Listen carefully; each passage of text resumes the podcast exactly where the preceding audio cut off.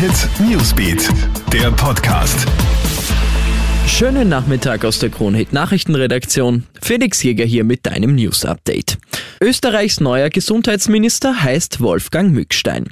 Nachdem Rudolf Anschober ja heute Vormittag seinen Rücktritt erklärt hatte, hat Grünen Parteichef und Vizekanzler Werner Kogler den Nachfolger präsentiert.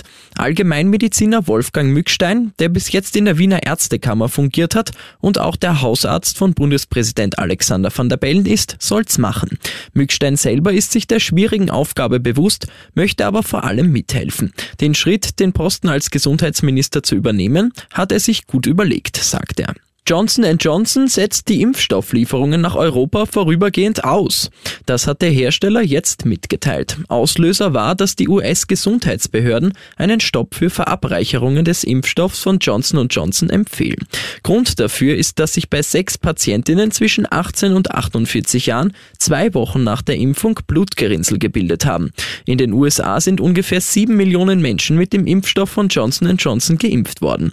Wie es jetzt mit der Auslieferung weitergeht und wann EU-Länder wie Österreich mit Lieferungen rechnen können, ist unklar. Und Paukenschlag in der österreichischen Bundesliga.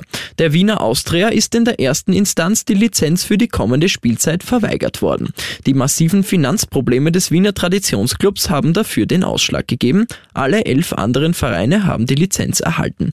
Die Austria hat jetzt acht Tage Zeit, einen Protest einzubringen. Falls auch der abgelehnt wird, dann bleibt nur noch ein Gang vor das ständig neutrale Schiedsgericht als letzte Chance. Mehr News gibt's stündlich im Kronehit Newsbeat und immer auf kronehit.at. Krone Hit Newsbeat, der Podcast.